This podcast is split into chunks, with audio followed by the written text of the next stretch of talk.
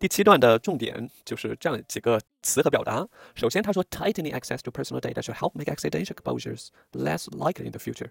虽然对获取个人数据行为进行收紧，tightening access to personal data 可以在将来减少类似的意外曝光，should help make accidental exposure less likely in future。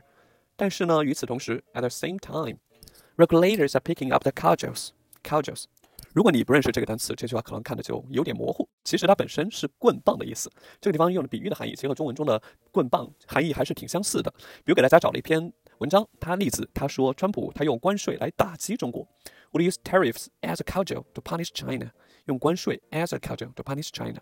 再比如前段时间说，白宫曾经计划不给中国留学生颁发留学签证，然后说到米勒他用他的计划像棒槌一样，Miller promoted his plan as a cudgel against elite university。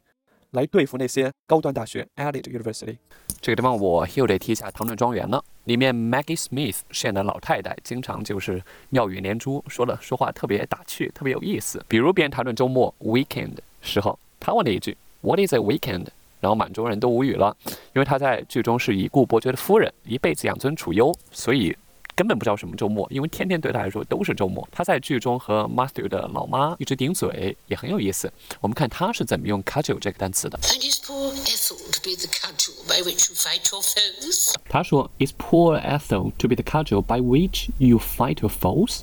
那可怜的艾瑟尔就是你与敌人抗争的武器吗？The cudgel by which you fight your foes。他这个地方用 cudgel 来比喻武器，也就是棍棒。所以这个地方给大家出了一道题，说我们要。像用棍棒一样用自己的知识来战胜无知。We have to use our knowledge as a culture to battle ignorance。要像棍棒一样，as a culture，这个表达大家可以学起来。然后下面这个地方他说，The EU's General Data Protection Regulation came into force in May。欧盟的全面数据保护法规在五月份的时候生效。Two months after Google found this bug，就是两 Google 发现这个 bug 之后两个月开始生效。这个 GDPR 大家可以看一下我在笔记里面的详细注释。这个地方我就不说了。他说，it requires firms to disclose data breaches within seventy-two hours or face steep fine。他要求公司在数据泄露的七十二个小时之内公开，否则将面临巨额的罚款。它里面提到这样一个单词叫 data breach，这就前面提到 data leak 就泄露的意思。比如，it is not a data breach if you give it give it them。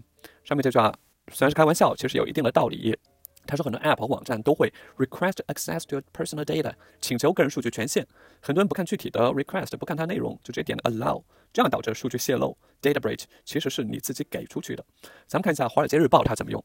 他说，Chinese policies in breach of free and fair trade。Chinese policies in breach of 这个 in breach of 这个单词法律上的术语，意思是违背的意思。他说，中国政策违背了 free and fair trade。Free and fair，自由公平，这两个词在一起是一种固定搭配了都已经，一般形容贸易和选举，trade and election。比如这个地方提到，UN chief urges peaceful, free and fair election in Cameroon。Free and fair election，这个地方用到了 election，or face steep fine，steep fine，巨额的罚款，steep 就陡坡嘛。比如在美国马路上经常经常看到这样的路牌，我给大家贴出来了，它表示就叫 steep downhill，陡坡的这样一个意思。给大家附了一张 e card，它里面说，on your fortieth birthday，在四十岁生日的时候，people will say welcome to the club。这句话在口语里面很常用，就告诉对方你现在到了我们这样的处境了。比如一个职场新人对一个职场老人吐槽的时候，职场老人就可以说 Welcome to the club，然后又说 You are over the hill。不知道有没有人听过李宗盛？他有一首歌叫《山丘》，它里面唱越过山丘才知道无人守候。越过山丘，虽然你白了。我觉得这歌名应该来自于这样的一个习语，叫 You are over the hill，表达就是你已经不再年轻了。然后又说 No one will tell you the club is not what you remember。可是没人会告诉你这个俱乐部不是你想的那样的。And the hill is kind of steep，这座山丘有点陡，kind of steep，陡的意思。然后 you are over the hill，你已经不再年轻了。然后接下来说，California has passed a data privacy law of its own，helped along by the Cambridge Analytica affair。加州它通过了一项数据隐私法，helped along by the Cambridge Analytica affair，helped along 这个地方我一开始不能理解，我是我的朋友才知道这个 help along 到底表达是一个怎样的意思。 因为后面提到剑桥分析公司丑闻，其实这个 helped along by 就说得益于在什么什么的刺激下，encouraged by 这样一个意思。就剑桥分析公司事件刺激了凡的出台，凡的出台得益于剑桥分析公司事件。我们看一下这个词组在其他地方的应用，比如天气预报里面，他说 September temperatures in Alaska tied for fourth warmest in the past 94 years, according to NCEI analysis. Helped along by the above normal ocean surface temperature around most of the state. Helped along by 得益于该州大部分地区的海平面气温高于正常水平。Helped along by above normal ocean surface temperature around most of the state. 然后它里面提到一个词组叫 tied for，并列排名的意思。比如我们可以说 he tied for second place，他并列排名第二。比如川普他说 tied for first place with Ben Carson in one Iowa poll，他在爱荷华州 tied for first place with Ben Carson，和 Ben Carson 并列第一，有这样一个意思。tied for 并列，后面加名词的时候不加 the，你不能说 he tied for the first place，你说 he tied for first place 就可以了。 最后一段就说那些巨头他们是怎么行动的呢？首先他说，The internet giants seem to have accepted tight regulation as inevitable。inevitable 就 inevitable 就可以避免的，inevitable 就不可避免的。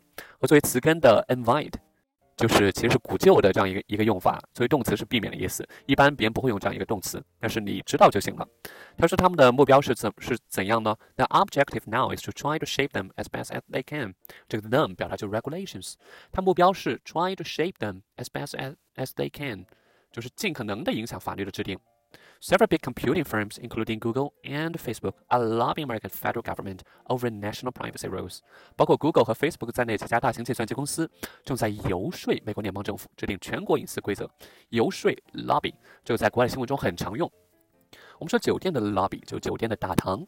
它为什么又衍生出了游说的意思？其实一个单词，它有时候用两个不一样的意思，毫不相干的意思，其实都是有渊源的。我给大家介绍一下，lobby 这个词，它源自于中世纪拉丁语，最初的意思是修道院里面的长廊。然后过了四十年，就是一五九零年代，它开始有公共建筑大厅的意思，就是我们大堂的意思。再过四十年，一六三零年代，它指代下议院，叫 House of Commons 下议院。然后一百多年后，到了一七九零年的美国，开始指代试图影响立法的人，因为有这样一个习俗，就是那些想影响立法的人，经常聚集在立法机关的大厅里聚会。而作为动词的时候，就是一八二零年的事了。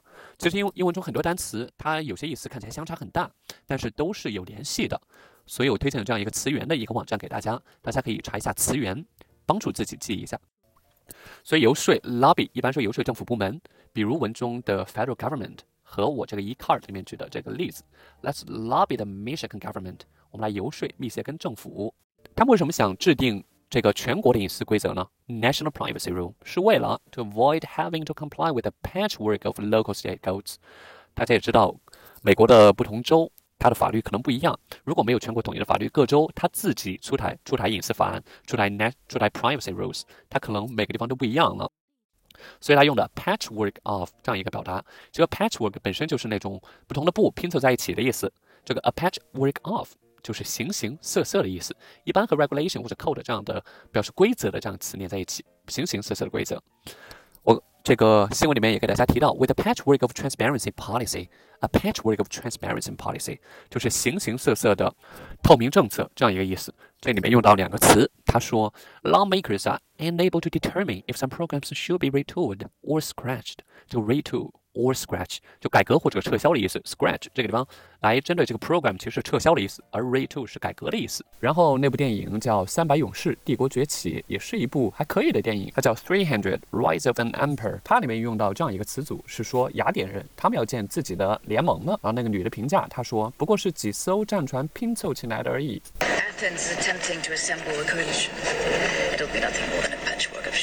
他说 Athens is attempting to assemble a coalition，然后又评价道 It'll be nothing more than a patchwork of ships，只不过是几艘战船拼凑起来而已。A patchwork of ships，几艘战船拼凑起来的。他最后一句话，我觉得也是最有意思的一句话。他说：“The foxes have decided the best bet is to try to help build a hen house。”狐狸帮着修鸡窝，就这样一个意思。就比如大公司帮忙修订隐私法案。